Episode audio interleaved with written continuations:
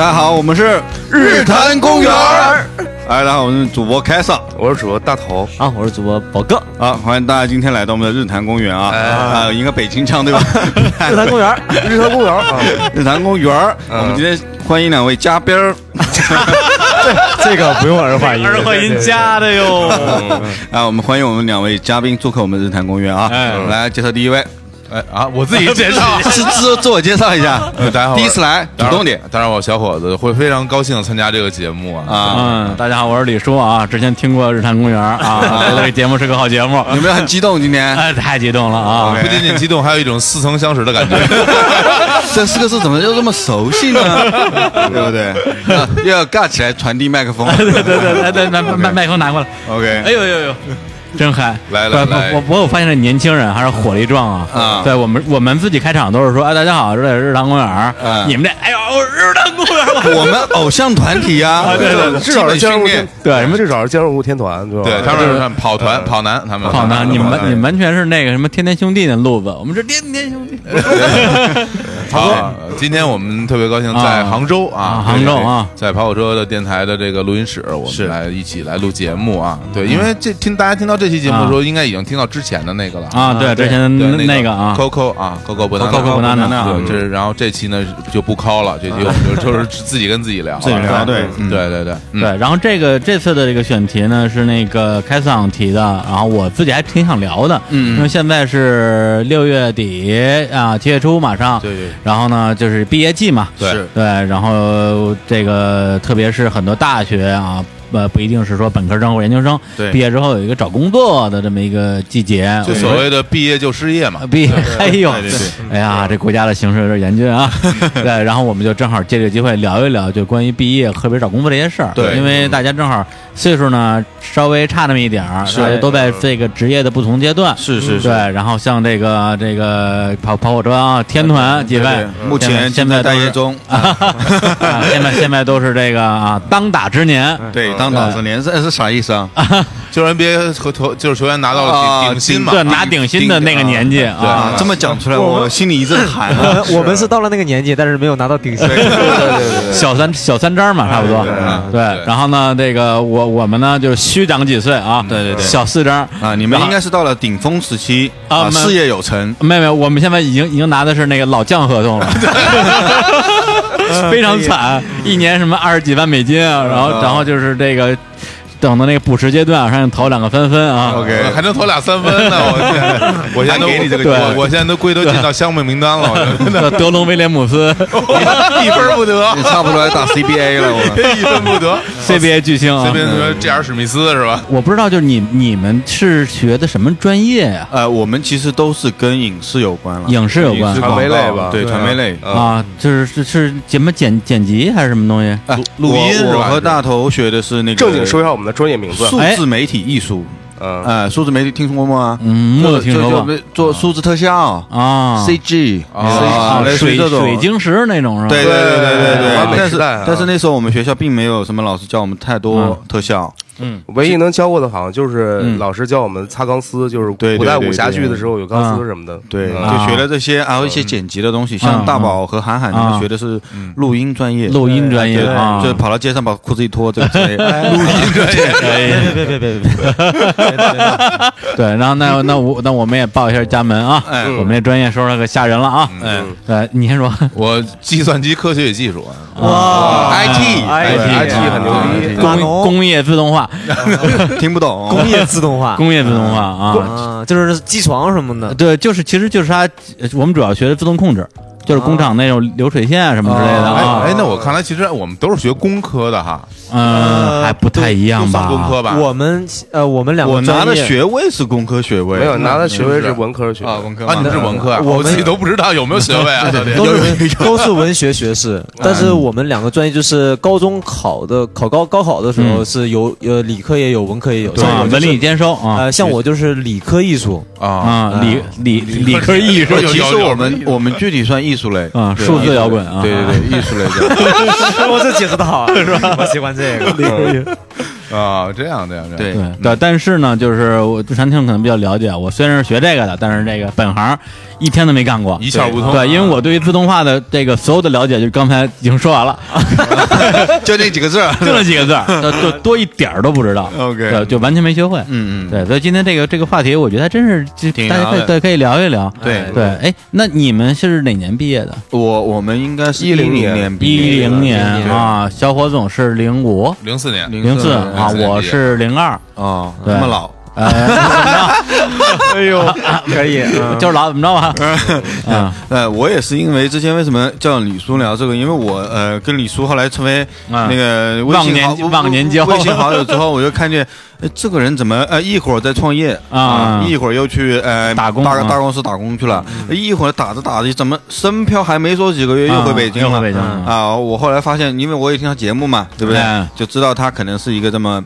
对对，工作自己嗯喜、喜欢干什么就干什么这么一个对对人，对我觉得哎，这个可以聊一下，因为我们我们自己像我们三十岁出头还不到这个样子啊，嗯，就处在一个阶段。就比如说，就是呃，以前的工作过做的呢也还可以，啊、嗯，也能赚点钱啊，不错。但是呢，又想出去干自己的，但是呢，可能又没那个勇气。嗯啊，我们这个也是一个阶段。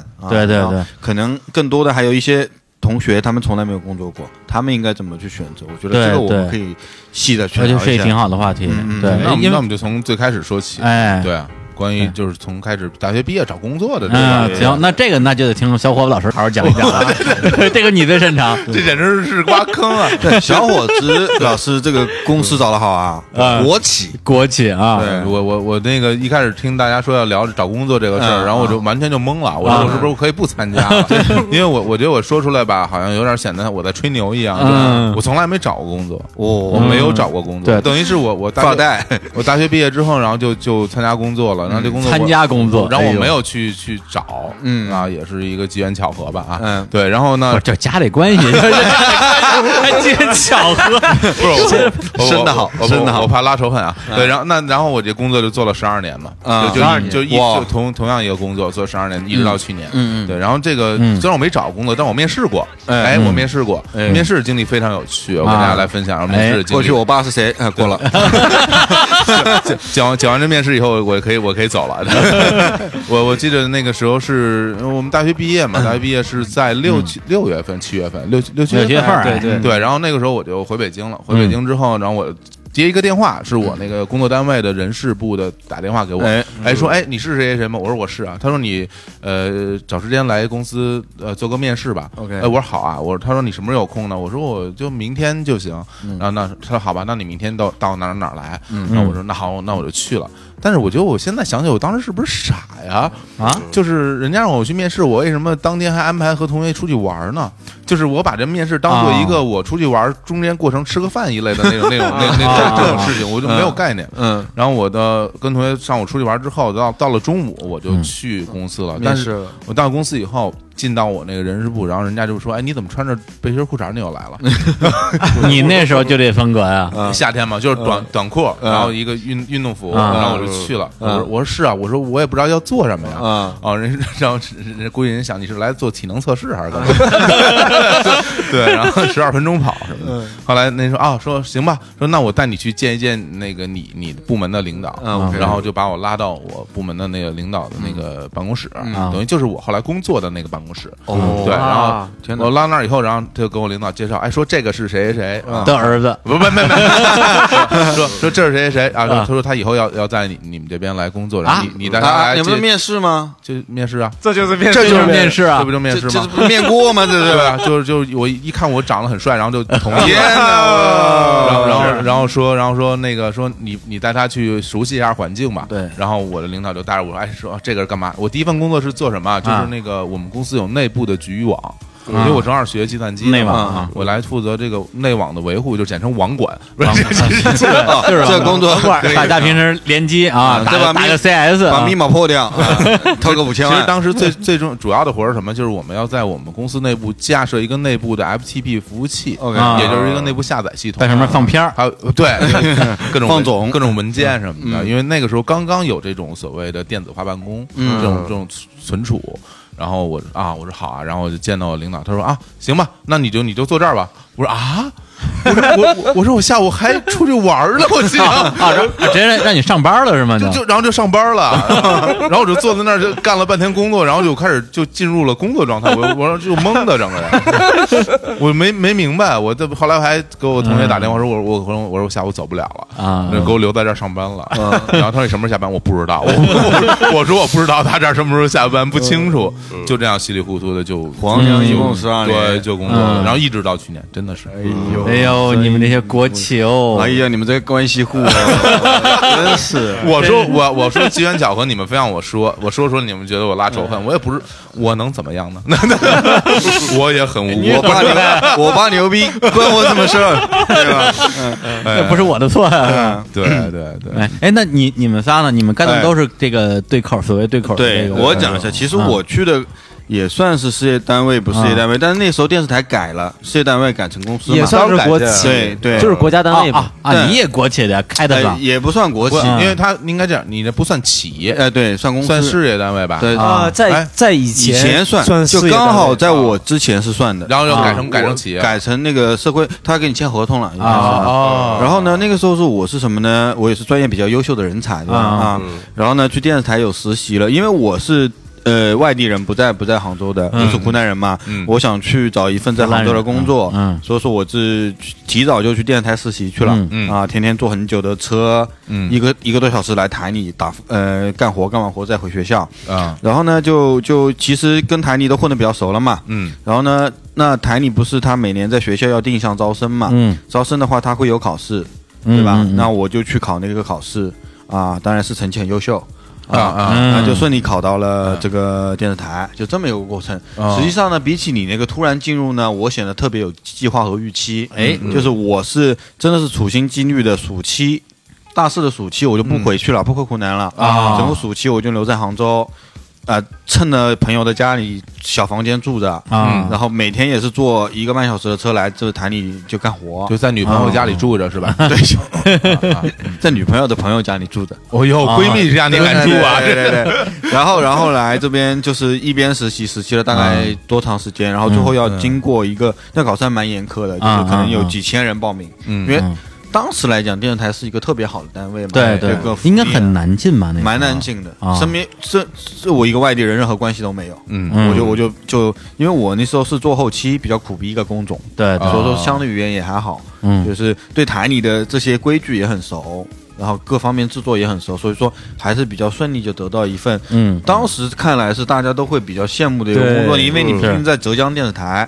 啊。啊，学校还会给你呃荣誉榜上放个头像，浙江那个跑啊跑男是不是就浙江台的？对对跑男这样，你看我没说错吧？你都是跑，但但是我跟跑男没关系，我都是江浙沪的。我问一个很很弱智的问题啊，啊我我是真不知道，我嗯我就大家别笑话我啊，先笑话你，太不要哎，你是怎么知道要进到这个电视台需要做的这些事儿呢？比如说你处心积虑准备了好久，嗯那你从哪儿得到的这些消息呢？是这样的，就是、啊其实我一开始呢，只是觉得我要我要进电视台嘛。嗯我之前还去北京实习过，寒假的时候我是在北京的北京旅游卫视。嗯。哦，我去北京之后呢，其实我我本来想去看看北京是什么样子的，嗯。但是那年冬天下雪，然后 我就看着我在地铁站，我就很迷失那个感觉，我就、嗯。啊，我北京太冷了，北京就是这个样子，太冷了，太冷了，太冷了，我待不下去，我要回南方。就南方人嘛，我回南方，我就觉得我一定要在杭州待着。嗯。嗯那当时其实最好的方向就是去电视台稳定的，然后我就拼命找啊，联系学长啊，啊，就你问就问别人的经验对对对是吧？联系学长，问学长你你们要不要实习生啊？你要实习生，因为我的学校也还是那种比较还出跳的，就是各种协会啊什么比较出跳，专业比较好嘛。嗯，对，然后可以可以跟上一届的学长嗯关系好，就带到我去卫视实习。嗯啊，实习之后，然后我就会问学长啊，那因为实习也有老师带嘛，嗯嗯，那老师你就你帮他干活干到一定程度，你能帮他完成活了，你又不要他一分钱，嗯嗯对？吧？你要成天帮他干活，嗯断断茶递水，嗯。对吧？电视台那种地方很封建的，你看到，是是，对你看到谁都要论论资排辈，对，你要喊老师的，看到谁你都要喊老师的，嗯。啊，做做做，等于说做孙子嘛。嗯，嗯。也没那么惨啊，但是真啊。的确实是一个实习生和老老师的身份。孙子很受宠的，不是 没没对对对对对，反正就帮他们干活，免费干活，干了多长时间，然后嗯哎，你会讲，就是你跟学长讲，哎，那要考试了，你们具体考些什么呀？啊我跟你讲，还真是，我那个学长告诉我会考什么，嗯啊你看，考押题一模一样。我那时候考那个后期剪辑要包装一个片子，嗯因为我是考后期包装，嗯嗯给你一段视频素材，你要去剪。我就猜到了会考西湖的视频剪，因为我那个学长告诉我，哦，我这都能猜到我们上一次，因为你看看，他告诉你啊，前一年台里考的是草原的东西，是为什么呢？啊因为台里的时候有有一组去草原拍了纪录片。啊今年会考什么？今年拍了西湖的纪录片。因为我要后期不是要做那个包装的模板那个片头出来吗？嗯。我前期就做好了一个，打开考卷，哎，考试题目西湖，就是我真的是在那边有准备，打有准备的仗这么进去的。嗯你们那种说做包装的话，是用那种什么非线性编辑那个东西？那那除了会新线编辑以外，嗯还有一些包装软件 A E 啊什么什么啊这种更加更加那个就视觉高端的。上感觉，对，哦。就是这么得到了我得到的第一份工作第一份工作。啊哎呦，听得我很惭愧啊！啊，什么听得我才惭愧呢？一副那种五星凤凰男在城市苦苦打拼，别 人帝都富二代，我靠啊！找工作啊，这去了，我靠！人生是多么的不公平啊！来来来来来，大头大头，你你讲讲你的我觉得我就跟开森是个反面的教材。啊哎，我跟开森是同一年也考了这样我们是同班的啊，同班同学啊也是在考试，但是整个考试过程我都全程懵逼状态，因为我所有的那些考卷我们之前都事先都不知道嘛，嗯所以还是就给我们这种没准备的，基本上就是完全的毁灭性打击。就是你嗯你考的也是电视台是吧？对，也考电视台，跟他同一个，样同一样，同一次哦考试，同一次考试且而且我记得我还把题目都告诉他们了，但是他们还是完全不管这个事情。对啊就是当时没有没有在意这个事情。你知道是西湖，但也没准备是吗？没西湖我是不知道的，当时那西湖是在但是我会告诉他们大概会大概要考前啊哪些东西，我知道啊大概。嗯嗯然后呢，就是但是笔试过完以后，他们有分两个嘛，一个笔试，一个面试。啊然后笔试我基本考得很惨了。嗯他面试的时候，啊，他一轮是他就一轮面嘛，然后是大概每个频道的总监都在一起嘛，大家一块儿来面我。当时我操，就最后一次了，就他妈豁出去吧，该怎么讲怎么讲呗。我在大概做什么，啪啪啪讲完以后，然后之后呢，突然有一个对面有个人，啊我当时已经快绝望了，我那对面有个人，可能是一个总监嘛，但是我不知道他是谁，然后说你你一会儿，你明天来我办公室一趟。我说 你谁啊？我我不是这样说，我是特别礼貌的说 你好，你哎你好，你是哪一位？然后。就刚说完这句话的时候，对面几个人都特一顿笑，感觉在吵，就是那种啊啊、就懂吗？就那种 你没看到大人物啊，对不知道不不不懂得不尊重大人物这种嗯。然后事后赶紧问凯总，我说咱们那次考试面试的时候是哪几个人都是谁啊？然后我跟他描述下他那个外貌跟那个眼镜什么的，他说哦，那可能是某一个频道的总监。因为我说因为我在台里混过一阵子嘛，啊。他那个人是一个台里特别出名的总监，啊。就是他去一个台就把那个台带起来，去一个台就把一个台带起来，哦。特别厉害专家领导，对嗯领导真是领导啊，呃，然后第二天我赶紧，然后到就是相当于到了集团大门口，然后我也不知道他叫什么，啊当时就查他姓陈，然后我就啊赶紧说，哎，我要找那个什么什么频道的陈总监，啊然后他说好，你是谁？我说来面试的，嗯。然后呃，就是还是属于半迷糊状态，啊因为我当时我真的不太知道电视台的整个规矩，包括它的流程。嗯，那是太不知道。对，然后进去以后，呃，到了他面前嘛，当时我哦，原来他是这个频道的总监，我还是嗯还蛮牛逼的。然后我说，对，你说你还挺牛逼的，是这种吗？然后呃，见了他面的时候，他其实没跟我说几句话啊。那我觉得他呃应该。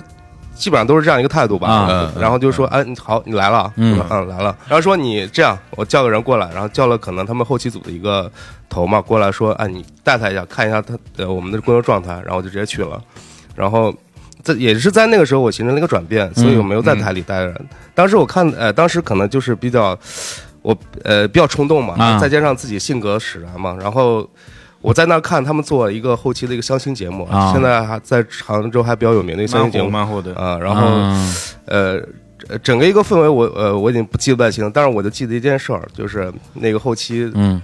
后期的头头吧，应该算是，嗯。然后盯着他那个人在做后期，然后自己手上攥着个水杯，那个水杯上面就是长满了，已经布满了很多很厚很厚的茶渍了，你知道吗？嗯我就一看，我操，这已经有年头了，嗯对不对？怎么这么长时间还在做这个？然后我当时心里就会觉得啊。我可能不太适合我。结果第三，可能在这待了大概三天的左右时间，我是我就觉得啊有点没落，我我不知道以后的选择该怎么样，啊我然后我就直接跟总监说了，我说总监我想走了，然后他他也没他也没怎么说，啊他就说这么这么快就待不住了，我说。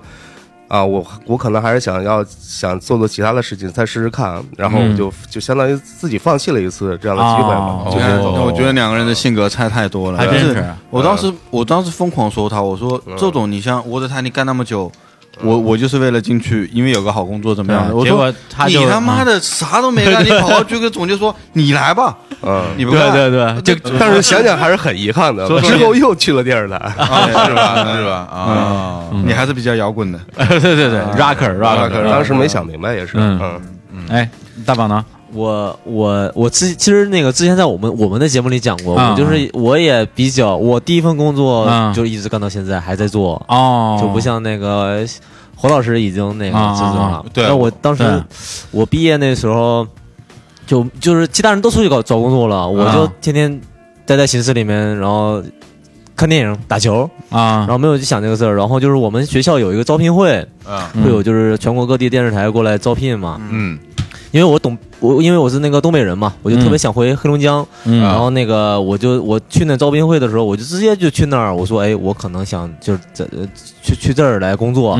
然后那个有一个他们叫主任吧，应该挺大一个主任。嗯然后聊了很多之后，他说，哎，你可以，你可以，但是你来的话，你先要去去海南，对嗯，啊就是我们那个。们有海南和黑龙江有合作啊有合作，现在其实海南不都东北人嘛，三亚那时候叫三亚龙龙市，就是那嗯电视台也是东北人搞的嘛。啊，真的。然后他说你要去那儿去待去待一年到两年，然后你才能回回哈尔滨啊回黑龙江台。嗯然后那个当时我也我也听那个我们另外一个主播嘛，就是小迪老师，他去那个龙市去待过一阵儿，说那个地方那老鼠比猫大。他他怕老鼠，对。啊。然后我就想了一下，就直接拒绝了。我说、嗯、我不去海南，我说嗯。我能我能去哈尔滨吗？他说那你直接来哈尔滨的话可能有困难。啊。然后我就不了了之了，我就依然在寝室里面，呃，啊。看电影、打篮球。继续打篮球，然后就是忽然有一天，嗯。就是我们一个老师，然后打电话给我说：“哎，你在干嘛？”我说：“我在我看那个。”打篮球。他说：“你没出去找工作吗？”我说：“我没有啊。”我说：“我现在在打球，一会儿准备去打球。”他说：“你明天去那个杭州电视台，啊你去找那个谁谁谁老师，我给你个电话。”然后说：“那就去呗。”我说：“我也我也我我那时候还没准备留在杭州。”啊啊然后去了之后就在那个演播厅大型演播厅里嗯面实习嘛，跟着一个老师，然后就然后也没说要录我，也没说要怎么样，反正就让我在那儿一直实习干活。啊，干活啊。然后我我也没心没肺的嘛，就一直干着呗。完了我也啊我还我还那当时还挺喜欢这工作呢，我就一直干着干着。然后就是你是干啥？就就录音是吗？对录音，然后啊那个演播厅的音频扩声。啊啊然后后来就是干着那时候开哥知道，那时候已经其他人都已经签下来了，啊就是即即使是实习的话，也已经已经签下来了，就是签合同了签合同了。然后我还没心没肺还实习呢，那时候已经跟他们一起租房子还实习呢。然后就是到了已经很晚了，应该是都都天气都冷了，然后就是有一轮招聘，嗯。然后就是我就象征性的象征性的嘛，就考了个试，然后考的也不是很好啊但是带我实习那个老师呢，然后就跟领导说啊，嗯，没关系，我就要他，就是其他就就就这就这吧，我就要他就好了。哎呦。然后其实就是就是当时表现也啊。你这等于说也是老师对你好，对。给你对给你介绍长长得帅还是有好。处。然后那长得丑的就得自己努力。对，你看，你看，真是，然后然后就是一直干嘛，一直干到现在，现在还在做这个工作。嗯对我我我分析了一下，你们三个人啊，虽然都是进电视台了，但是这个怎么说，这个这个职业之路的开始还是略有点区别啊。我觉得区别还真挺对开特上是那种。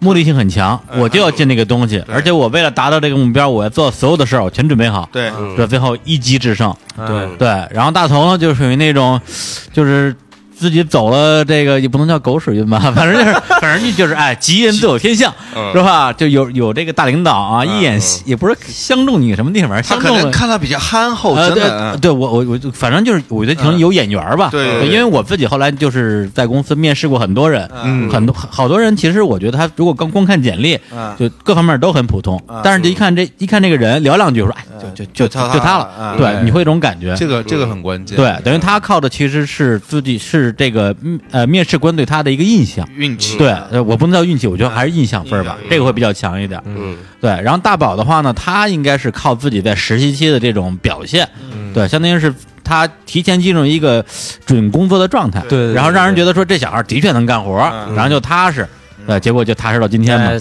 还真是这样，嗯，对，而且你也没有在你的所谓的没有签合同的实习期提出什么诉求。对对对，我那时候真是没心没肺，然后他们都签合同了，我也不着急。我爸问我说：“你赶快回来吧，我给你找一工作，什么考公务员什么的。”我说：“我说我说挺好，我现在在玩着吧，姐。” 然后我就一直在这儿。对对对。对我觉得嗯。对，我觉得对我帮助比较大的还是我老师嘛，就是嗯。因为我在上大学的时候跟着老师有什么活儿，我们都会就是嗯。因为对这个东西感兴趣嘛，嗯。然后就是他就打了一电话说你这他他知道我什么都没干嘛，嗯他也知道我性格，说你去吧。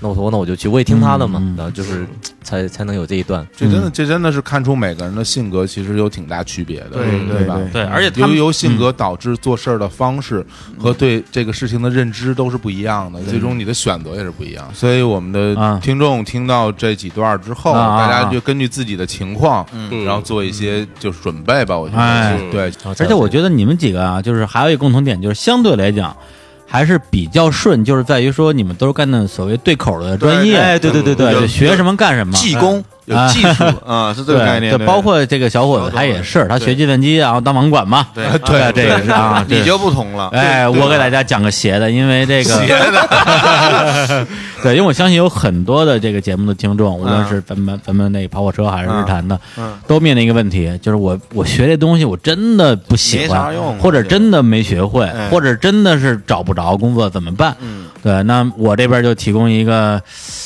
现在也很难盖棺定论是正面教材还是反面教材，反正我就转行成功了啊！嗯。对，就我我先说一下我那个本专业有多不懂啊，嗯。因为我我大学毕业时候的那个毕业设计啊，毕业设计叫这个呃动物心电图什么输入输出什么什么什么系统，我学自动化的嘛，然后相当于是我那项目是跟北医的一个学生，我们俩一起合作的，嗯。然后呢，他是相当于是他设计一个东西，然后用一堆电极插在小白鼠身上，嗯。然后呢把这个模拟信号转成呃数字信号。嗯。传到电脑里边，然后嗯。电脑里边就用一个软件来分析他的心电图，嗯。对，然后我去的时候呢，相当于是我的上一届有一个师兄，嗯。他这软件已经做完了，嗯。然后呢，这个但是做了可能百分之八十吧，嗯对，然后就交到我手上说，你把它完善一下就完了。嗯。正好我跟的那个大学那个导师呢，他还不是学校里边的那种很很学术型的导师，嗯。他是一个我们叫的那类似于什么工会主席这种角色，嗯。而且别的组可能都有好多人啊，好多学生，嗯，人一多就好好办，对对我跟着混就完了。对对对，结果我那组就就只有两个人，只有我跟另外一个学生，然后然后那学生成绩又特别好，嗯。我说那太好了，我跟着他混吧。嗯。结果第二天他就转到其他的组了，这组剩我一个人，我说跟你玩我说这怎么办？我就疯了。然后我就跟北一那个大哥聊了聊，他好像是研究生吧之类，聊了聊，他跟我说半天，我说这东西怎么怎么弄，我一句都听不懂，完全完全不知道他在说什么。嗯我说我就开始发愁，我说这怎么怎么弄啊？嗯然后中间过程就不说了，最后的结果是我想方设法找到了去年做这个软件那大哥，嗯 就我那师兄。这这，我跟他说，这这不是你做的吗？那你你你再帮我再做点呗。这 他他还挺好，你没要我钱。哎不要脸，哎也是找师兄啊，真是小师兄就在那个东西的基础之上加就加了一个功能，就是可以算那个什么那个心率的平均值，啊，就加这么一功能。然后老师也知道我不行，就说啊这啊就就这么着吧。相当于完善了啊，相当对，相当于是这个微创新啊，什么叫微创新？嗯。后来最后毕业答辩的时候，底下就全是全是我们学校的老师嘛，嗯我就玩命给他们看生物科学，他们也听不懂，而且我那最后我答辩分还特别高，对他们都觉得我特别牛，哦。对，就这么就是生混过去了，就就就由此可见我这本专业是多么的不会。由此可见你是多多能说，哎由此真是全靠一张嘴，哎全靠一张嘴。对。后来毕业的时候，我说这本专业这肯定是不行了。虽然我也准备了我们这个所谓的嗯。对口专业的简历，好对，然后这故事我之前在日常也讲过，我是参加一个招聘会，然后我就直接一进招聘会就直接晕倒在地啊，抱着柱子开开始睡觉，因为头天晚上对造造了一宿没睡觉。我女朋友帮我投了一堆简历，两份简历，一个是这个所谓的文学类简历，一个是这种科技类简历，都投了。结果当时北京一报纸现在还在，当时叫北京现代商报，现在叫北京商报。对，是二零零二年五月份创刊。它是北京日报集团底下的一个报纸，嗯。就是反正在创刊之前也是各种牛逼啊，吹的说我们把恨不得全宇宙的最牛逼的财经界的牛逼大腕儿啊，记者编辑全给挖过来了，而且的确挖过来了，听着像报纸界的乐视，对，而且是予以高薪啊，然后就就就传的特别邪乎。当然这些都是后才知道，当时我觉得，哎，居然有报社让我让我有机会去面试、笔试，太好了，我我就特高兴去了。到那时候呢，我我我特傻逼，因为我上大学，我上 知道就我上大学，我滚滚滚滚，我上我上大学不认路，嗯，对我跟小伙，我跟小对，我不知道你们知道，我们学校在那个学院路，就是北北四环，嗯，我从西单去王府井，怎么去呢？先从西单回我们学校，再从学校去王府井。对，就新王府井，他们都在长安街沿线嘛，啊其实那就地铁可能就三站地，嗯我得从这儿挪到北四环，从北四环挪过去，那么一个状态。然后我第一次笔试是在北京四中啊，嗯著名的北京四中。然后我去的时候，可能身上可能就只带了三块钱、五块钱，我觉得就去考个试嘛，嗯对，就答的卷子，然后然后坐公交车就回来了。可去了之后，一进一进那教室，老师在黑板上写写一行字儿，说现在所有人出门去王府井，然后去采去 去采访一个街头的东西，回来之后写篇稿子。嗯，我说我王府井怎么去啊？不知道不知道怎么走。对然后我就哎。就靠嘴，哎，我看我们班有一姑娘啊，就哎就靠这一姑娘，我说哎，这个强吻人家，不是 就靠嘴是吧啊？不是啊，啊靠嘴，直接跟我说：“喂，这王府井啊，王府井，你你你你知道怎么走吗？”姑娘说：“我知道。”我说：“啊，我说那太好了，那你有钱吗？”这就是重点。对，后来就我我其实我都忘了，后来应该是坐了公交车，然后把我带到王府井，我们就去看街上有什么东西。他好像是采访了在麦麦当劳里里边的外国人，问他们在中国干什么，然后我就东张西望，东张西望看什么呢？哎，有一献血车，嗯有一献血车，我说哎这个东西有意思，嗯我就过去冒充记者，而且当时我好像是花了五毛钱买了一份《北京晚报》，嗯看了看别人新闻怎么写，因为我我没学过这个玩意儿，聪明聪明，对，我看怎么写的，我说哎，这这这这啊，这一开始本报讯，然后这个记者走访了谁谁谁，记者说，他们说，我说哎，我就会说献血车这个这献血的人多不多呀？献血对身体有没有有没有害处啊？聊了半天，人就说，哎呀，这没人献血呀，大家都这个这个，你你记者给我呼吁一下，我说呼吁呼吁呼吁呼吁，然后最后呢？然后那天我也忘了为什么，我包里背了一个特别老的那那那种傻瓜的那种相机，还是胶卷的这个胶卷的，而且我不是为了这个面试准备的，我就正好背着呢。嗯我说那这么着吧，咱苦肉计，拍了啊，拍一张，献个献个血，然后我就在那儿献了个血，哦，献了个血，然后让他们那人给我拍了个照片，嗯。然后呢，我又找那姑娘说你有点钱，我要洗照片嗯，然后就弄了一个快洗，哎，半个小时把灯洗出来了，洗完之后，然后就跟着姑娘回了那个教室，回去之后把这个稿子照着《北京晚报》写了一个东西，然后把照片啪往上一贴。嗯，图文并茂图，文并茂，我说这你再不让我过，那就说不过去了吧？收收放血了，都放血了。对对，当时据说是去参加那个笔试的人，号号称有几千人，然后刷掉了可能百分之八十吧。嗯然后我就先过了这一轮，作为一个学自动化的一个人。嗯然后后来就是面试。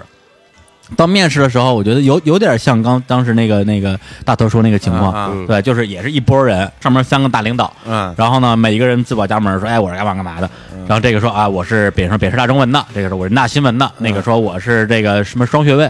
我一听，我操，这都什么呀？就是嗯没法比啊。后来，呃，那个就是我们那个大领导就问说，哎，那你一个学自动化的，你跑这干嘛来了？我当时就说了一个，我当时其实是真的相信的逻辑，就是说。因为我真的喜欢这个东西，嗯。对我其实用一个比较委婉的说法，就是他们坐在这儿是因为他们只能干这个，嗯。我坐在这儿是因为我想干这个，哎呀。哎呀厉害还是靠嘴，可以会说，对对，就其实就是靠嘴。嗯这包其实其实是这样的，包括我们的同学去找这种呃，就是这种程序员的工作，嗯自动化比计算机的这种的受欢迎程度会更高。嗯，他们的逻辑是一样的。你一个学自动化的人，你的水平跟学计算机的是一样的，嗯只说明一件事儿，就你努力就是你你真的努力和你真的喜欢这个东西。，OK OK，对，所以我就套用了这个逻辑，嗯就就通过了这，而且我们那一轮好像七个人一起面的，所以好像好像就录了我一个，哦对，等于把那些那个所谓的科班出身啊、对口的全都刷掉了。这个真能学到东西。我觉得这个真的有很多可以值得大家去找工作学习的。哦，对对，我我这个对这个小经验啊，分享对，第一个就是怎么糊弄毕业嘛，对吧？找学长找学长，哎，啊，怎么投简历找女朋友，对不对？对对对，找工作怎么办？哎，不认识路，找找不认识的女朋友，对吧？借钱啊，对，而且那姑娘后来没没通过，我我刚我我我刚才就想问这个问题，我我等了半天了，她没通过你自，己招了是吧？她后来没通过，我特别特别不好意思。真的，还有还有，大家还要注意一点，以后出去面试千万不要给人借钱，对，很有可能他碰到这种人躲着走，绝对要躲着走都是你的对手啊。对，把你挤掉了。就你看，你说在你一我在面试，我在写稿，在那人在献血，我的我要我要遇到那时候李志斌找我问我说王府井怎么走？嗯，北五环外，早去吧。安河桥北，对安河桥北你早去吧。对，这这这就是我得到第一份工作真的真的，我觉得包括他后面讲的那个一这个逻辑啊，就是对对对我不是学这个的，但是我来做这个，这个逻辑我觉得蛮好套用的。对不真的是这样。对，嗯因为我觉得有很多的这个小朋友会跟我聊说，哎呀，就包括我家里亲戚的孩子，说，哎呀，就好像现在干的工作不喜欢，想换个工作。我妈会问我说，你帮他介绍介绍。我说，那他喜欢什么？对对对，你得告诉他喜欢什么。是他有任何一样东西是他喜欢的、热爱的和擅长的，他就可以拿这个东西去跟人说。虽然我没有学过这个，我也没有干过这个，但是我他妈就是懂，你就能说服对方。如果你自己都不知道自己喜欢什么，那你就自己想办法吧。而且现在是一个看那个作品啊，或者说看东西的年代，不看什么简历，对对对这真牛逼，这个东西真有。对对对，那那那当然了，就是说我去吹牛逼的背后逻辑，就是说我上大学的时候，还是能写的。我我直接承认，我大学四年什么都没学，嗯我狗屁都不会。但是我上大学的时候在做文学社，哦然后文学社由我自己创刊了我们学校的第一份纯文学的刊物，然后这个报纸的就是从排版到撰稿到拉赞助到所有的事儿全是我一个人干的。那你还是很懂的。对，相当于是我相当于我创过刊，对对，然后也就是那报纸本来也在创刊，我说我有创刊经验，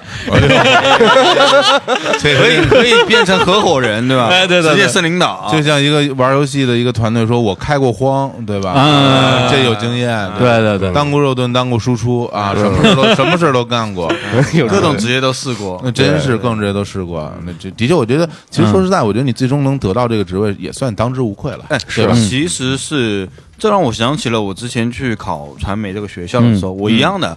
我们我们那时候高三时候，很多人去去呃，我不是长沙嘛，很多人去长沙学艺术，我没去学过，我也不懂任何艺术。但是我在此之前呢，我是自己还研究怎么做小网站，怎么做分析这种东西。啊，所以当我去面的时候，我觉得，哎，怎么这个东西我知道？我直到面试的时候才知道这个东西我知道，你知道吗？我之前是不知道的。嗯嗯然后就所有的人都睡刷掉，然后我刚好我我考上去了。对。嗯所以说跟你之前的积累是有关的，有关的包括其实最早中国一批做游戏的，特别是比如说这种本科毕业之后去做游戏的，嗯，谁做过游戏啊？对对都是说我爱玩游戏。是人说你真爱玩吗？真爱玩，那就来吧。对对对对，其实就是你只要真的喜欢这个东西，花过时间，对，就是你一聊，人家知道你到底行还是不行。是，所以说我们也是觉得，大家如果还是学生、大学生的话，我啊，觉得，对，哎，你如果不喜欢你本专业无所谓啊，嗯你可以选择一个任何一个你觉得可以找到工作的东西去去深入的去研对究就可以了。对对，不要被自己的这个所谓专业背景束缚住，觉得说我跨行肯定跨不过去。是是我我我用我的实践今天告诉你，没有那么难，没有那么难。那那我们聊嗯到，哎，其实我想要聊到，你们觉得第一份工作对你们重要吗？对我来讲肯定是重要的，因为它嗯奠定了我应该是最早期的这个职业方向啊。在这儿稍微透露一下啊，哎，呃，李叔啊，虚长几岁啊，然后虚干了几份工作。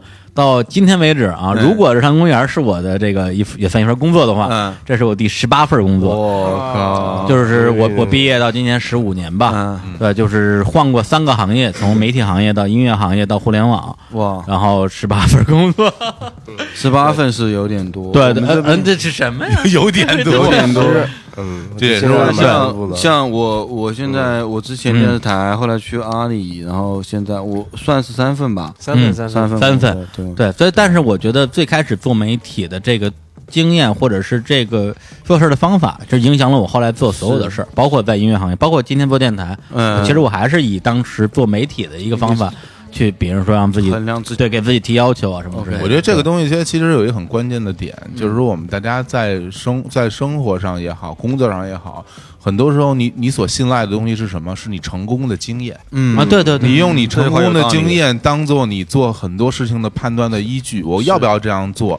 那我就去想，我原来我做成的东西是怎么做的？嗯。我用它来印证我现在要要做的决定是不是合理？嗯。那对李叔来讲，嗯。他做了很多很多的工作，他他经历过很多很多需要你去做决定、去做判断的时候，嗯。他的成功经验越多，他会给他以后的的选择的时候，会会给自己很多印证了。嗯对，所以我觉得从这点上来讲的话，他之所以很有信心的去面对很多的事情，就是因为他有好多好多成功的经历。而而且我这个很重要。而且我，但是我是我我说实话，我成功经验最大的一点就在于面试这件事儿。嗯，对，就是这第一次面倍儿好，对吧？第一次面试给我留下了非常强的这种自信心，是的是的所以那之后我也成了面试王，所以我从来不担心找工作的事儿。对，啊对因为我面试我面试特别牛逼所，以不怵我觉得可能对对。对他也造成了一个一个一个影响，就是说，嗯。如果我这份工作我做的不不开心，哎。或者不想干的时候，我我可以非常快的做决定不干它，对。因为我知道我再去做下一个面试的时候，我一定可以。对，所以这个其实其实是一个双刃剑，这个其实真的是一个双刃剑。我我就像我们这些听众，大家其实有个每个人的性格也不一样，嗯。大家做事方式也不一样。嗯。你不要认为他能做十把对对对份工作，你也能做十八份工作不见得的，不见得不见得的，对对对对不是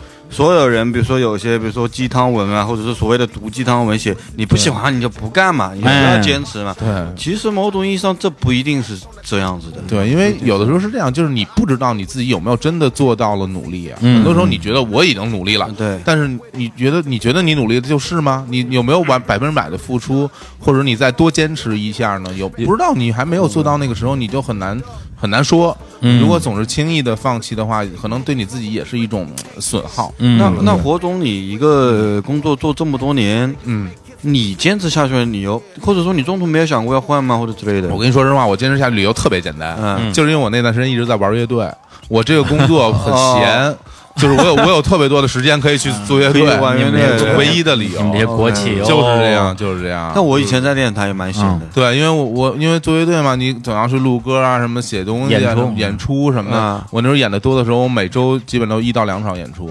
那我这个工作，它对我来说，我朝九晚五，时间嗯特别固定。嗯，然后他只要我下了班，时间就都是我的，完全不用管。基本没有什么加班。嗯。上班时间你也可以随便来，上班上班时间有时候会会写写东西什么的，也真真真会的。那那这这对我来说，这个我在我的工作和我的爱好中达到了一种平衡。嗯我的收入能支撑我的生活，嗯然后我的剩剩下的时间能支撑我的爱好啊。对这是一个很很很平衡的状态。嗯嗯我其实就对这个这个状态我自己是满意的，说实话。对对对是其实我之前也是在你这个状态，啊，其实是很舒服的这个状态。对，嗯但是呃，为什么这么这么多年后又觉得要？我是不是聊的有点开？没关系啊。嗯没关系，为为什么要要要？因为嗯，已经这么长时间了嗯，对，习惯很难打破。其实我在电视台才工作多久？三年吧。三年？嗯嗯我我后来去阿里，从阿里出来之后，嗯我路过电视台的时候，路过的时候，啊嗯我心里有一种特别不舒服的感觉。我后来回想，嗯我这两天回想，因为我后来自己也创业，自己做过这个事情，啊失败的，没成功。嗯，我后来想想，我为什么会有那种感觉？嗯我想来想去，哎，我难道是对那那个东西很怀念吗？不是的，嗯是因为我在那时候太舒适了，然后那种舒适的感觉让我怀念。上班就上班，不上班不爱去，我下班自由自在，爱干嘛干嘛。啊。那个感觉是完全是很舒服的一种状态，啊。没人生可能没有那个状态，嗯。现在可能好像回不到那个状态的时间。了，是这么一种。不是你是在怀念那种舒服的状态对是吗？，其实你想想，嗯，大家知道大的互联网公司给你的嗯压力是极其大的，非常大就就已经压到你可能没有，你从一个特别舒适的环境出来，嗯。到了一个特别压的地方，嗯。其实你是觉得很累的。当然，我离开阿里不是因为累啊，啊那那事实上，你被受过这一层折磨之后，是不是英雄一般都会怀念一下以前平淡的日子，嗯对吧？所以说我经过那个电台跟那那个楼的时候，其实我是心里有点发酸的，我也不知道为什么是有点发酸的，就觉得那个时候哎，好像很舒适，每天嗯上班做做自己的事情，下班可以去嗯去干点什么。嗯，而且你你也会觉得这种日子可能不会再有了。对对对所以你就会会有这种感受。对，这个其实就生发出两个问题啊。咱们刚才说了说，就是第一次找工作这个事儿，嗯对，但是实际上在稍微工作一段时间之后，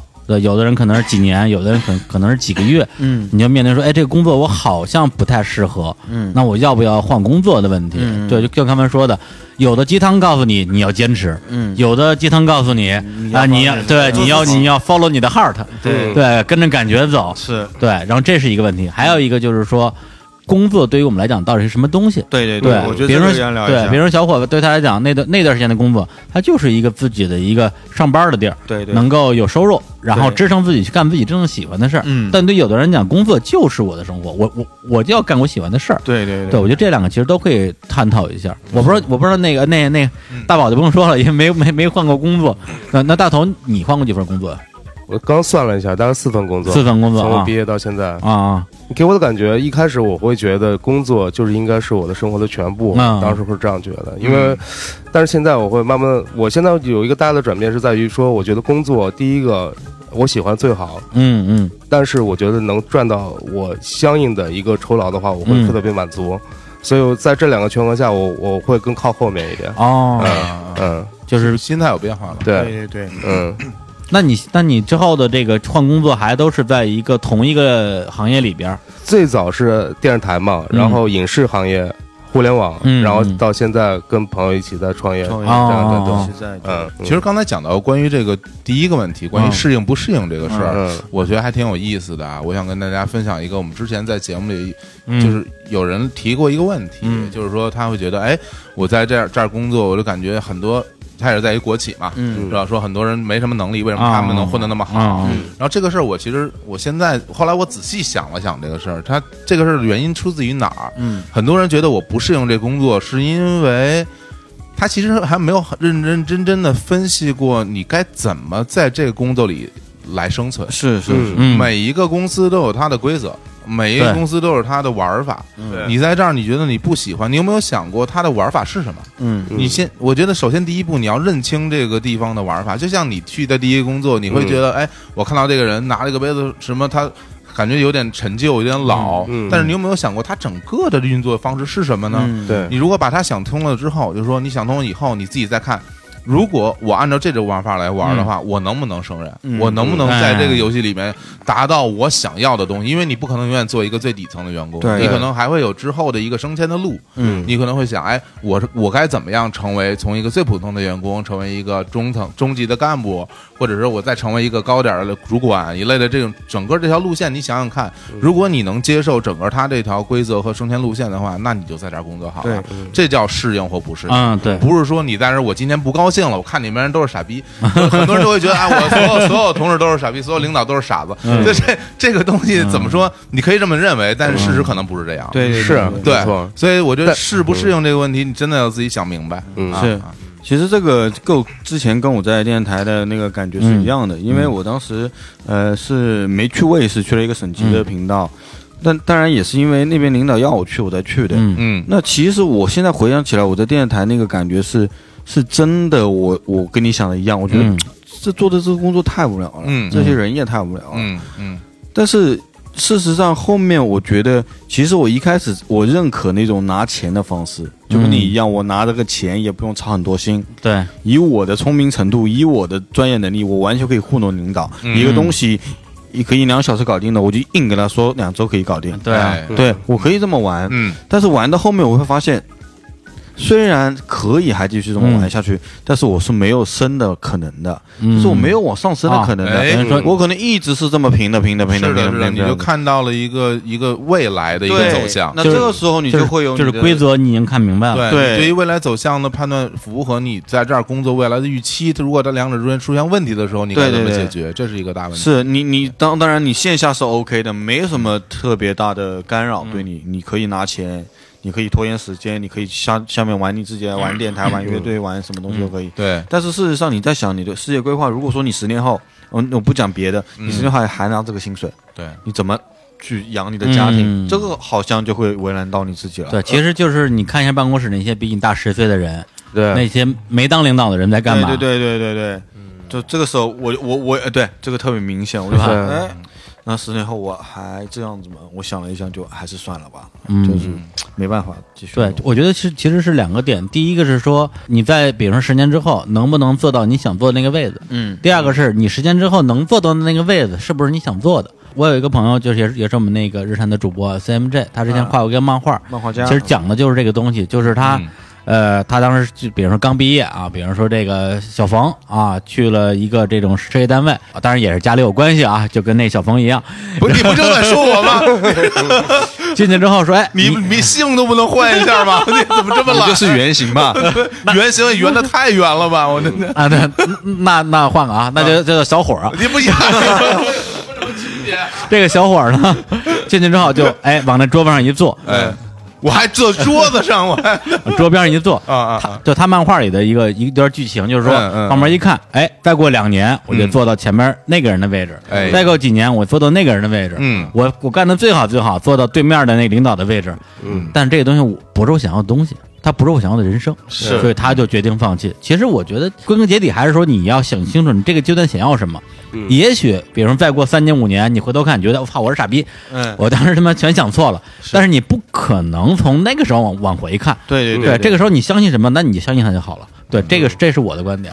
我给大家分享一个啊我为什么要从这这个我原来的公司离开的一个理对，由吧。我特别想知道，嗯因为我其实跟你的状态应该是差不多。啊，因为犯错误了，其实 男女关系。我从啊 没有了，没有没有没有办公室恋情讨厌 的，没有没有没有，呃，我其实真的最大的原因是来自于危危机感，嗯来自于危机感。这危机感怎么解释呢？是因为，呃，我我在我那儿做这些工作，我首先认为。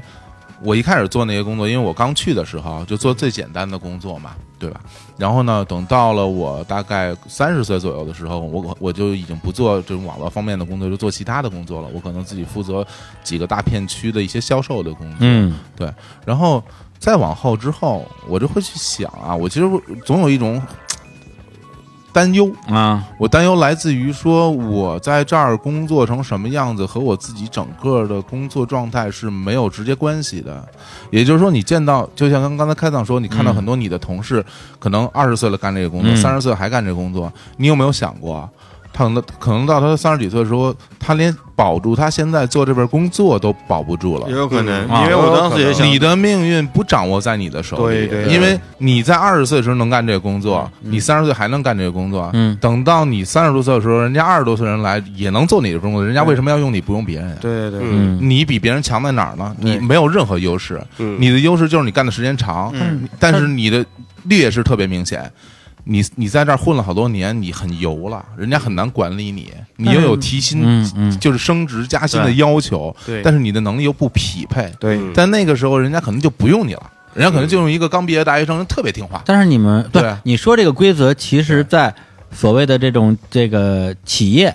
公司是最常见的，对你混日子，就是说实话，哎，你要混十年对、三年，你就被小孩给顶掉了，因为你没用，对，你还贵。嗯，但是你们国企不是不开人的吗？但是还有一种大趋势，比如说像电视台，它其实是在走下坡的。嗯。哎这个是啊我看得到它慢慢的往下面走，的一个过程。你会去看到，啊。其实我当时在央企工作的时候，所有的央企它都是在精简的，就是原来从、啊。对对对。从从很多家一百多家，然后会减到一百零几家，然后减到七十几家，嗯，然后它它数量越来越少，对，然后呢，整个这公司就是你所在的这个公司是否能坚持下去，嗯。要不然被被别人吞，你都就看的就都会觉得心惊胆战的。有很多公司看起来特别好，啊然后过了一段时间就不行了，就被别的公司吞并了。吞并之后，你原来这公司里的这人，你的工作职位可能你一下就不行了，因为原来这公司的这些预算足以养活你们这帮人。是啊，但是等如果如果他被吞了之后，他预算锐减，对对对，他养不了你们这些人了，那你这些人你怎么办？你就把你轰到社会上，然后这个时候问题出来了，是。就是你在一个你啥都不你会，在这个地这个地方待了那么长时间，你只会做这个东西，对。把你推到社会上找工作，你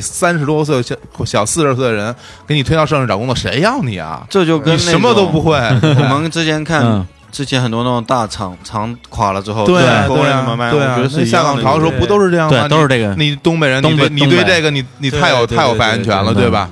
那那个时候真的这事儿，大家不要认为这个事儿不会降临到我头上。如果真的降临到你头上，你一点办法都没有。是。嗯。把你就逼到你到到绝境，所以我那个时候我就特别紧张，我就会觉得啊，我其实我也可以做其他的工作，但是我没有机会，我在这儿永远就要做这些东西，是。然后把我推到社会上，我什么也干不了。对。那时候就会想，我我应该去做一个凭我自己的本事能够吃到饭的一件事儿。对对对。是，而且像我们这种在公司里边摸他摸爬滚打上来的，对自己的这个生存技能还是比较有把握。对对对实在不行，我就干一些我能胜任但没那么喜欢的事儿。对的但是但是对像他这种，比如说在这种嗯企事业单位来讲的话，就真的这种危机感会更大。对对，因为他之前的这个工种就是太特殊的，对。他只是为这为这家企业定制的一个能力，对对对离这个企业之后，这能力没有用了。对，是。因为我这个能力在我的企业里是很有用的，因为我做这个工作，等我做，就其实在我离开之前，我已经自己负责了整个湖北、北京、内蒙整个三个这个大区的所有的销售工作，都是在我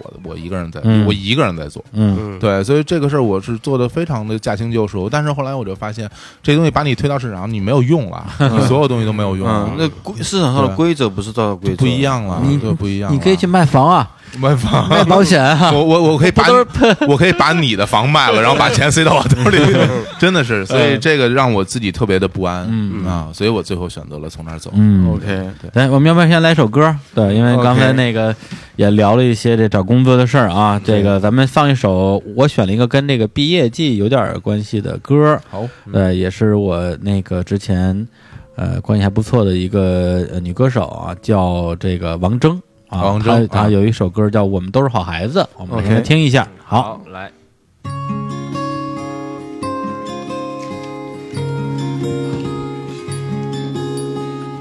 推开窗看天边白色的鸟，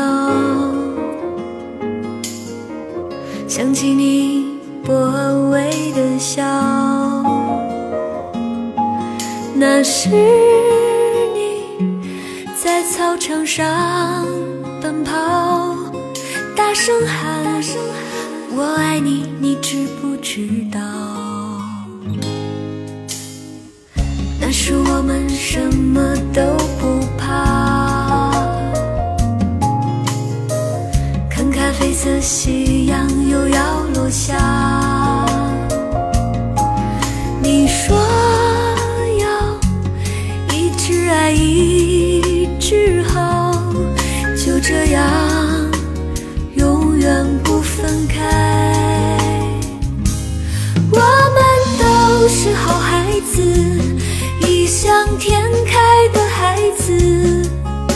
醒来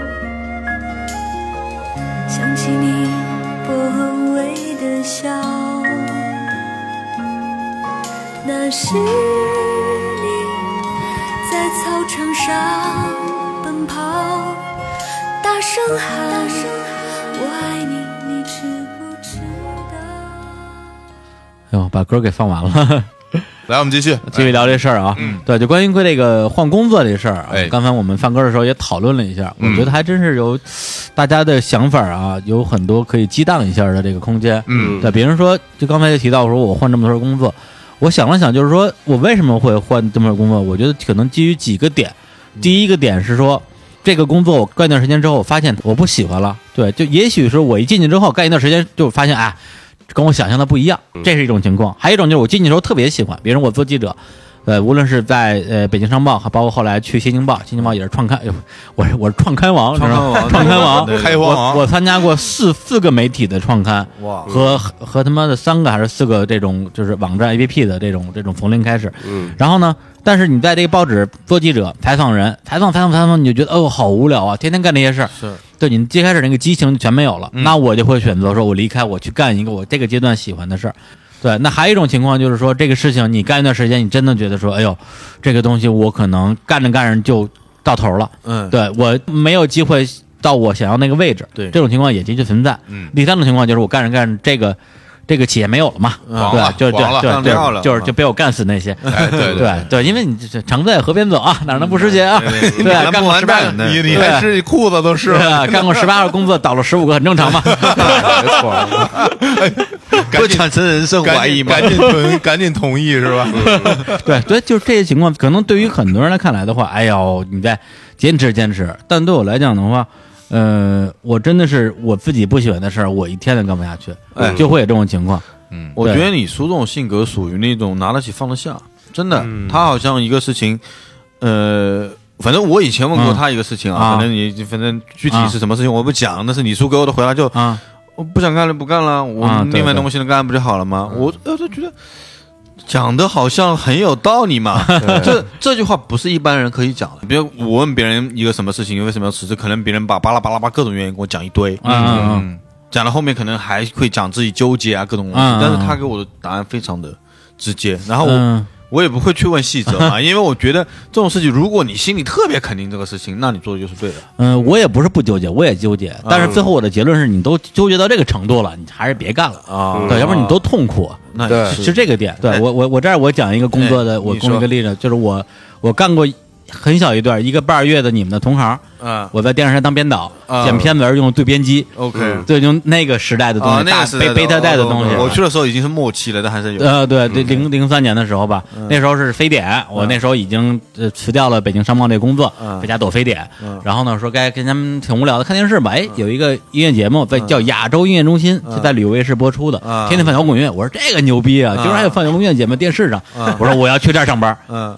后来我就去了。嗯对，就是先找人介绍了一下，说怎么能去面试。嗯面试的时候就是用我的那套话术，我说虽然我没，虽然我一天编导都没干过，我他妈一点儿都不会，但是我保证我来这儿一个月，我能成为你们这儿最牛逼的编导。实际上我也做到了，我入职第一个月就是我们这儿剪片剪的最多的，因为就拼嘛。嗯但但是那一个月过程中，我感觉到了，就是我真不知道是不是电视圈这个东西，就是大家的这种人际关系之紧张啊，嗯让我就完全没法忍受。比如说，因为当时公司也是那个可估计穷吧，嗯就两台对编机，嗯所有的编导都在抢那两个机器。嗯然后呢，我这小孩儿刚进去之后，那相当于是别抢不到然后我只能每天的后半夜去剪片子，嗯然后然后早上还要坐班。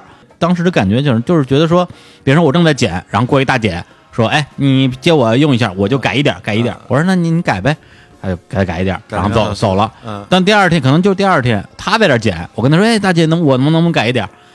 他根本就听不到，看都不看你一眼，嗯就跟没听见一他样。会有这种对，就就就这种情况让我觉得是特别没法理解的。说嗯人和人关系怎么会变成这样呢？在职场，而且我之后的工作也没有没有遇到过这么恶劣的这种这种关系。嗯所以当时我非常快，也就是干到一个半月的时候，而且当时也有一个原因就是拖他拖欠工资，啊我干了四十五天还没有发工资。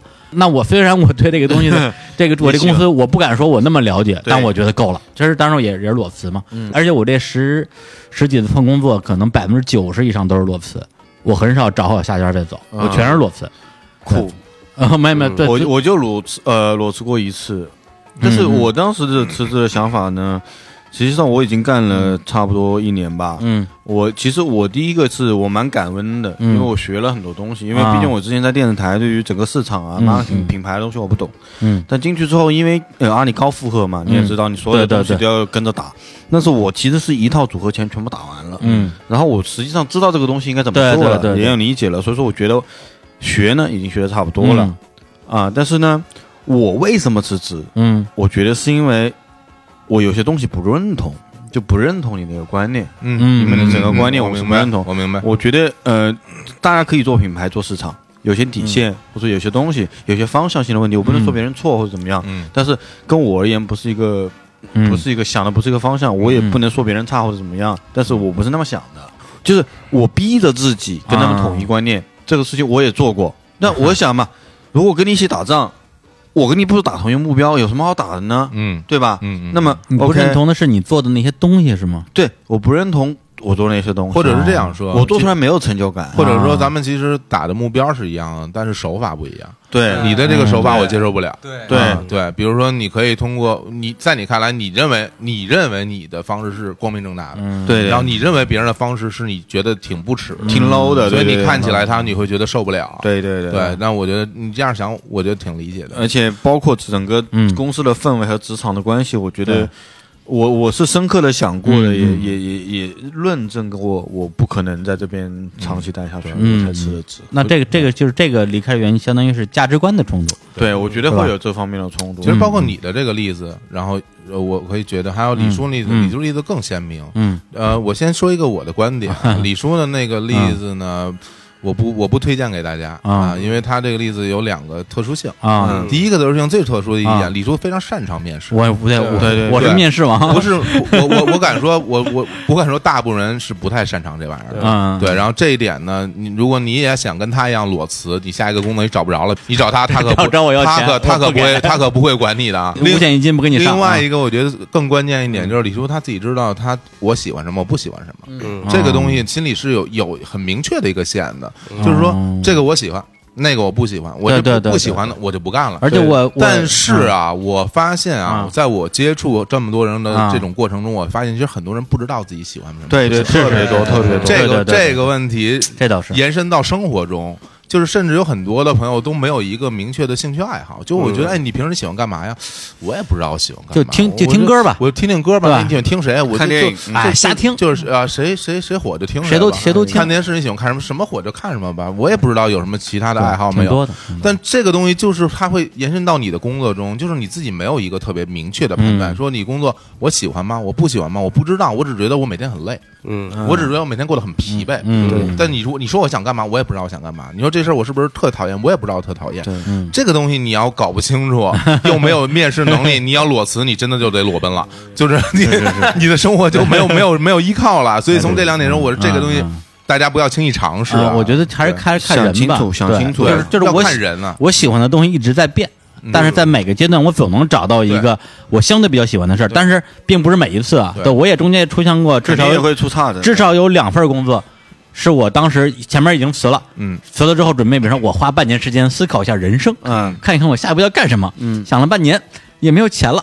嗯。然后也还是没想出来，是。怎么办呢？就找一个我之前已经熟练掌握混口饭吃的一个技能，找个地方混口饭吃。这种这种经历也不是没有过，相当于是稍微开一点倒车嘛。对。但是我利用开倒车的时间养活养活自己对对，接着想呗。嗯。对，你的感知比较敏锐了，就是你在做一个其工作，实你在做一个工作的时候，你很快就能知道我喜欢不喜欢，嗯。你很快就能感受得到，因为我看人都是傻逼，而而而且你的情绪的波动比较起伏比较大就是我特我特讨厌这东西的时候，我一下就受不了了。对对对，我瞬间我就愤怒了，我说我他妈我他妈一天都不想在这儿待了，我忍都不想忍就就那个就那个聋哑人那个大姐，我一再也不想看到她了，对吧？嗯就就就是就是你这拍你跟他说话，他都不理你那个。对。啊，对对啊，对，我我我我说啊我说他是对对对。哎，对对对对。聋哑人大姐嘛，对。对，哎，对是。你。一天都不想再看见她对。了，然后你马上就会做出你的判断，的确是我，我的确比较冲动，所以说很可能公司里边就有一个人，对我不想看见他，我就可以辞掉个工作。对嗯，这是其实是非常冲你的动的。你的情绪波动比较大，对有很多大家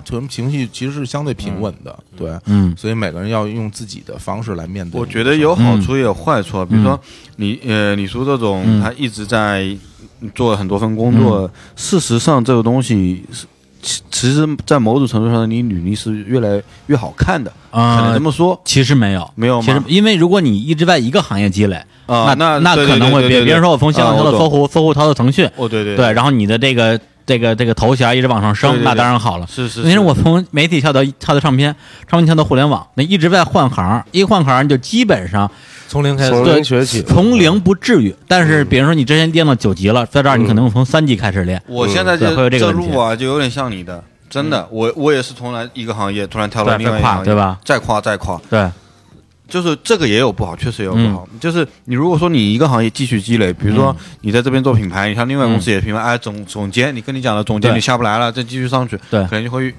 越来越顺或者怎么样。嗯。但是如果说你不停的变，不停的变，很有可能就是你在一直要从头开始，一直要从头开始。对，或者至少从山腰开始爬，对对对。就是因为你的能力可以带走，对。对，除非你转职了，嗯，对，比如说你以前做市场，然后现在你做 PR，嗯。那这个东西听上去差不多，实际上是有区别的。是。但只要是你没转职，能力是可以跟着走的，对。但是资源带不走。资。源带不走。因为你换行业了，我之前是搞，比如说娱乐营销的，嗯。我每天面对着各种娱乐媒体，我能搞定他们。突然之间，我变成互联网的 PR 了，我操，这所有人都不认识，我要重新认识一遍。是虽然话术是一样的，但是我要一个一个一个跟他们吃饭。对对，这个东西你就得从半山腰重新爬一次。但是呢我觉得听我们节目的时候，有很多的听众，他可能现在没有工作过，然后大家可能对这我们在工作中的这些体会没有那么懂啊没有那么鲜明的体会。等我举个例子，你们就能懂啊呃你你没工作，但你玩过游戏啊，对吧？你比如说 我没玩过游戏但你工你工作过啊，对，因为现在很多 你都玩了十八个职业了，要怎样？一般来说，这个一般来说，啊。大学生啊，他大家都会去玩玩游戏，比如说原来特别火的什么《魔兽世界》什么你就会发现，其实玩游戏的也能展也能看出性格有的人从一级开始练，练到六十级，人家六十级以后，然后他就开始呃打副本，然后拼装备，然后越越干越好，然后干到一个工会，然后做一个特别什么一线的这个阵容里边的人。嗯。但是有的人就喜欢练到六十级以后，觉得就没意思了，我我就想从头再练一个新的。对。对，但是什么人能够去坚持从头练这个新的？大家没有想过？嗯就这个人他其实是很有力量的，他有有力气的，，他很喜欢玩的。他他很有力气，嗯他投入到里边，他特别享受。嗯，对，没错，所以就像换工作一样，如果你觉得你换了一个工作以后，你从比如说从半山腰开始爬，你也充满干劲儿，你也觉得哇，这从半山腰开始爬没关系，但是我喜欢这个，我就愿意干。对对，对那就 OK 没问题。但是如果你的你不是那样的性格，你从让让你从零开始，你想着你就头疼，你干嘛要去做这让自己很难受的事儿？嗯，对吧？对你不就说明也不适合吧？而且还有另外一种可能，可能你之前跟你一起在半山腰的人，他已经到山顶了，嗯，对对对又到了一个半山腰，是嗯我觉得其实总结起来，因为嗯到时候你说呃，好多人找工作啊，不像我，我觉得我们这些人啊，不管是比如说嗯你们稍微年长一些，或者我们年 年轻一点儿，但是到最终啊，好多人其实是普通的，不会有这么多文艺的东西然啊，对对对，我觉得那刚才也讲了，可能有一些以兴趣为导向，嗯。啊，有一些以能力为导向。嗯。那我觉得可能到了一定的年纪之后，嗯。嗯，其实可以考虑就俗嘛，嗯。俗一点就是以经济为导向，就是你你你未来我是非常以兴趣为导向的，对，哎就是我还觉得我觉得。这是一个嗯。呃，可能有一些其他的导向会容易犯错，但是嗯这个不太容易犯错。即使你不喜欢，嗯，但是你会有一个嗯。经济的效益，对对对。就会就会能就会能抵消你那些的情绪，对。对吧？这个其实就回到我们刚才讨论，就是说你做这个工作是一定是你喜欢的，还是说我拿工作当一个赚钱的事儿，然后呢来让它来养我的生活，就是你的工作和你生活分离嘛。关系。对对。对对，而且养用，而且你用工作养生活有两种思路啊，一个思路是。就是细水长流，我这么嗯干着，然后呢，工作像他像小伙子之前在国企一样，反正这东西我也不偷什么感情啊，嗯我就多赚钱，嗯等于然后就过好日子。完成你分内的事儿，拿到你该拿的钱，对这事儿就结束。还有一种大家现在都特别希望啊，嗯得到的一步到位，财务自由啊，在这个过程之间，我无论干什么我都愿意，反正自由之后我就可以决定我的人生了。这两种其实算是一个思路吧。其实我也不能说我是一个什么什么主义者，我只能说我的性格决定了，我的确是很难说把这个我的工作跟我的生活分开，因为对我来讲的话，我还是一个真是呃。必须要从工作中得到乐趣的一个人，嗯，对，所以你说对我来讲赚钱重要不重要？我当然重要了。我操，这哪有别的别的更重要的事儿？但是你让我说，哎呦，为了为了赚钱让我去干一些我呃，先不说我驾驭不了的，就是我能驾驭的，但是让我觉得痛苦的事儿，可能还真是受不了，还真是受不了。对，这个就是我觉得也因人而异吧。是是是，对，那那那个，我不知道你们现在的状态，就是说做事情是先考虑说嗯你的这个收益的部分，还是说我先考虑这个事情我喜不喜欢？OK，我觉得呃，不能说先考虑哪一个，我其实是比较贪，我同时考虑，嗯嗯我会同时考虑，就是呃，比如说呃，这个工作我还 OK 可以做，然后自己也有兴趣，然后呢，同时他薪水不错，那肯定是我的第一选择嘛，嗯，对？吧？但是呃，如果说他他实在是太难受了，我实在做不了，嗯薪水很高，那我就没有别的工作的情况下，我可以做这个嘛。嗯，对吧？嗯我觉得人总是往最好的一个方向走的嘛。如果说有一个工作，呃，可以以给我极高的薪水，然后那个嗯事情我还是有发展的可能性，那我也可以嗯选择去做嘛。我我朋友里面有这种所谓，这当当然被谈烂了啊，啊就是创业型的青啊，年什么的。对对对，但是事实上，我这种朋友不是什么成功的创业家，他是从大学到现在一直在创业，一直在失败，一直在创业，一直在失败。嗯但是我觉得一分钱没挣到，现在欠一屁股债。嗯但是他就是喜欢这个事儿，他就是喜欢这个事儿。我我之前我觉得他想的特别浮夸，很多东西都想的特别浮夸，但是我阻止不了他做这个事。嗯嗯他这个可以让他快乐，有瘾。我觉得我也我也慢慢能理解了。嗯嗯。嗯，不过说创业这个事儿啊，我觉得还真是最近两三年的一个大事吧，啊对热潮。因为我们刚毕业那时候啊，岁数大点儿，我们那时候大家考虑的是，首先是分配，对 能不能分配工作？对对我上一届还有分配工作呢，就我这届就开始没有了，大家就说自己找工作吧。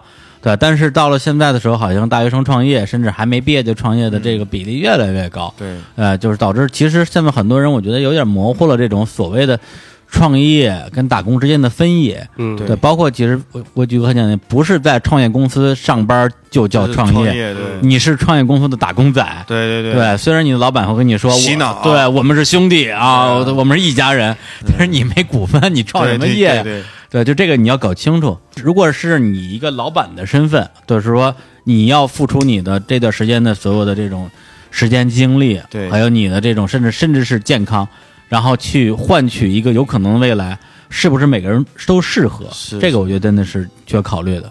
对，其实我现在哎这一点我是比较能想通了，就是拿身体换那个嗯。成功性，所谓赚钱的成功性，啊。我是就这点我想的非常清楚，我是不会去换的。嗯就是如果说以我的身体代价去搏一个多有钱的未来，嗯。这个我不要去搏。啊，那如果说这个事情是我真的是很喜欢要做的一个事情，我必觉得不做我这辈子遗憾，那我觉得会牺牲。但是嗯钱我 no，这个我不要。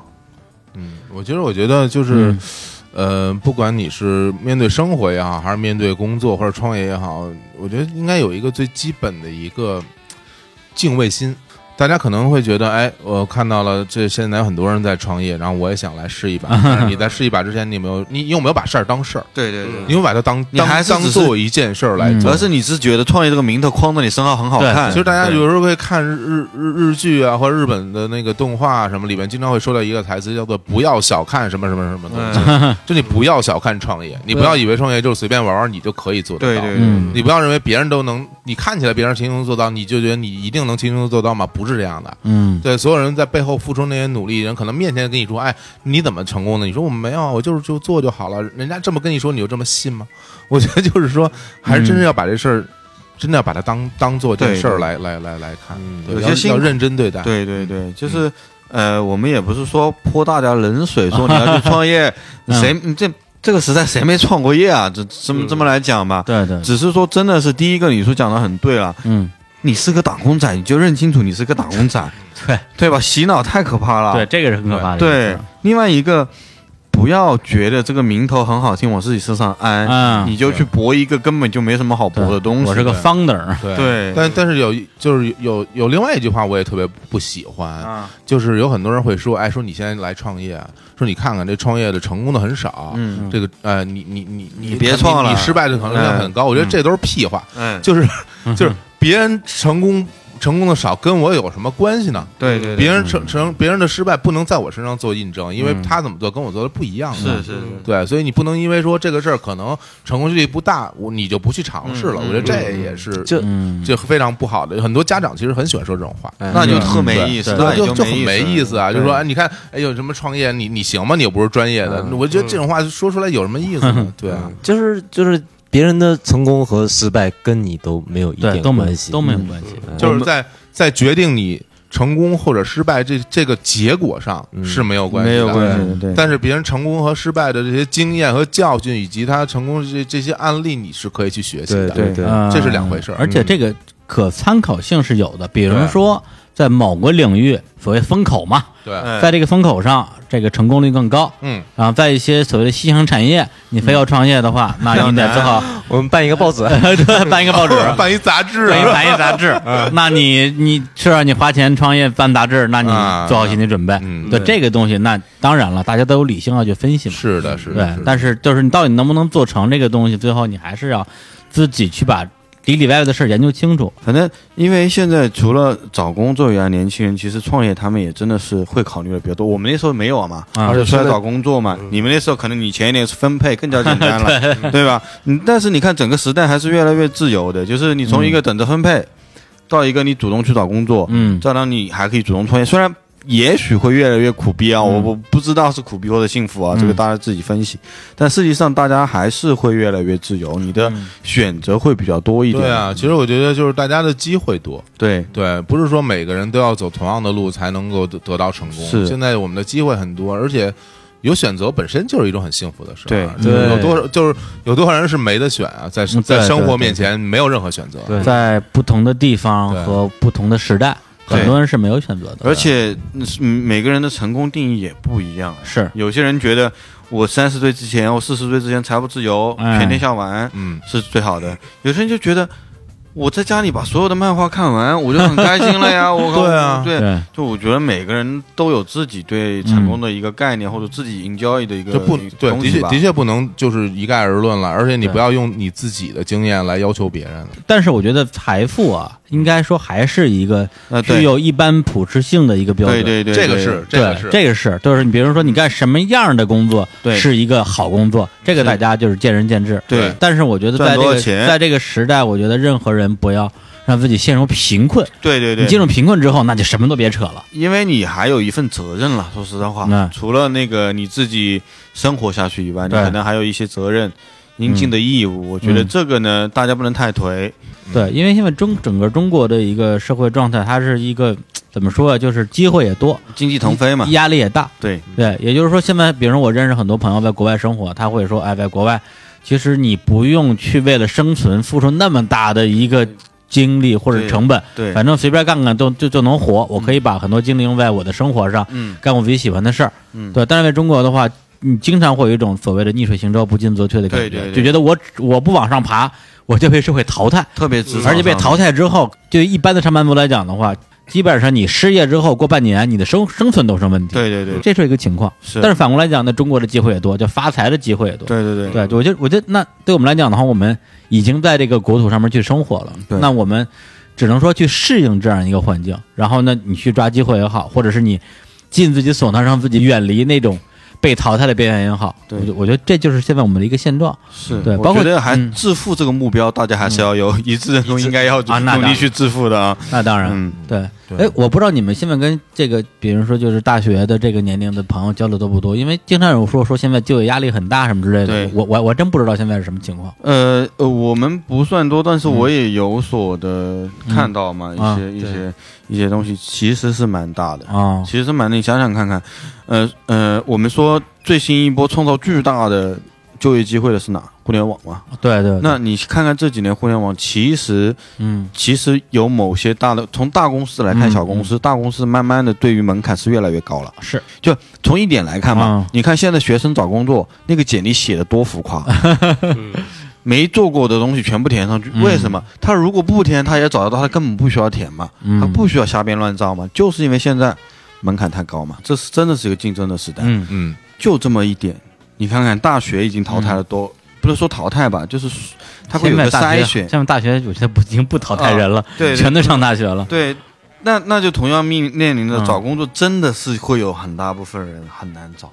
嗯，这是一个也就是也就是说，大学扩招这个事情，把这种淘汰的压力从高考转移到了这大学大学比找工作这个事儿对对对，他其实上来了嘛。嗯，所以说，我觉得怎么讲呢？就是第一个要积极准备了，嗯第二个其实面对失败什么的，也要给自己一个信心，因为嗯有些大的东西你是没法改变的，你唯一改变的就是你自己的态度嘛。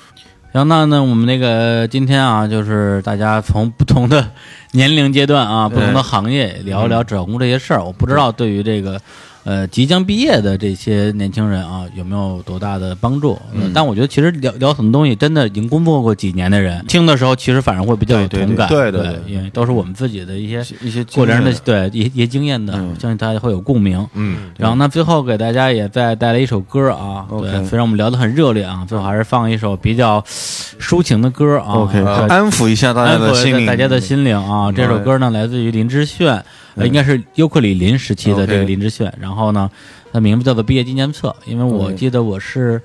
呃，上高中的时候，在北北京当、呃有一个电台节目叫就叫校园民谣，嗯主持人叫郑阳，嗯。是我大学的呃高很多很多届的师姐。一位大姐，大姐，嗯。然后她是学材料的，嗯。对，后来我们俩第一次见面，她还说：“哎呦，我学材料，你学自动化，是咱们学校分儿最高俩专业。”对，但是后来都都没干本行嘛。对。所以她是我整个高中时期的一个最大的偶像。她当时每年毕业季的时候就会做一个小的系列节目，大概四五期，叫《毕业纪念册》每次都用这首歌作为一个开场。OK，所以我每次一听这首歌就，就我想到，哎呀，我高三毕业的时候那种心情就全都回来了，又带我们回到你那个古老的时代，古老的时代。而且 而且我记得五十五十多年前，对对 对。对，而且我记得我第一次见到他，九九年的时候，当时是卢庚戌出第一张专辑，就《水木年华》卢庚戌，嗯，然后来学校做这种什么校园歌友会，是郑阳主持的，然后我跑到后台去见跟郑阳说，我说哎，这个师姐你好，我我特别喜欢你，我高中就特别崇拜你，我希望以后我也能做一个这个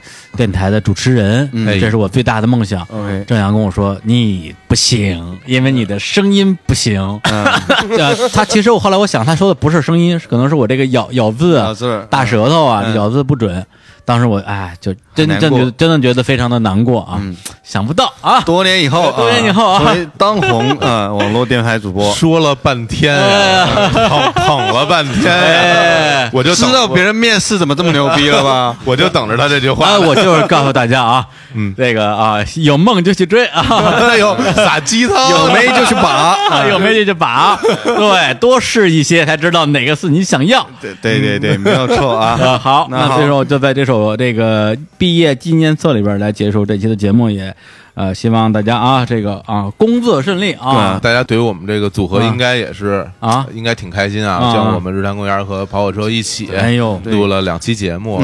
如果大家以后真的希望我们能够经常的交流的话，嗯对嗯啊，也把把我们的这些差旅啊也负责一下。对，把我们的调音台的钱也付一下啊。对对对对对北京到杭州之间那个路途啊，还是五百多块的高铁啊。对对，还有宾馆，还有我们夜宵，对对对啊对对就这么晚啊。是老换工作呀，就特别穷啊，对，我也是 失业半年啊。没没赚着钱啊。人家人家还说，就你们这玩意儿侃侃而谈聊这个，你们有什么资格呀？作为一个失败者的资格总有的吧？失败者分享。对对对，来来好来嘞，，好来来，来，在杭州时间晚上凌晨呃两点十分啊！哎呦天哪。我这辈子第一次听到杭州时间这个词儿。对，你说我们为了赚钱都不能危害自己的健康，为了做个节目对。录到半夜，嗯，打赏。OK，来，欢迎大家在那个微信、微博呃关注哎跑车电台和日坛公园啊。好的。好，那就跟大家说再见，再见，晚安，拜拜。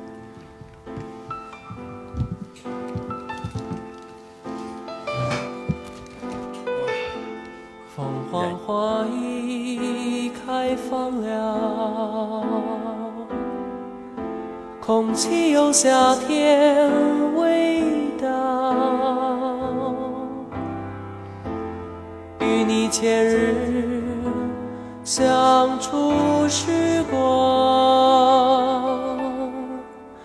从今后变成回忆资料。有相聚就有分离，出发前写歌给你，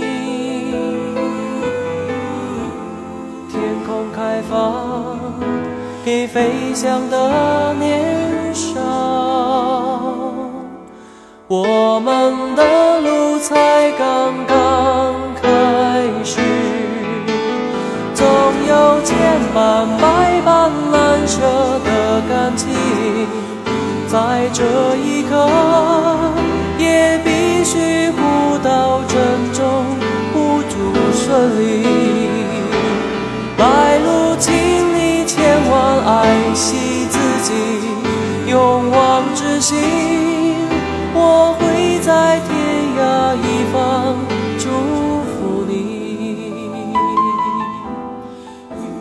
有相聚就有发前写歌给你，天空开放给飞翔的年少。我们的路才刚刚开始，总有千般百般难舍的感情，在这一刻也必须互道珍重，互助顺利。来路经历千万，爱惜自己，勇往。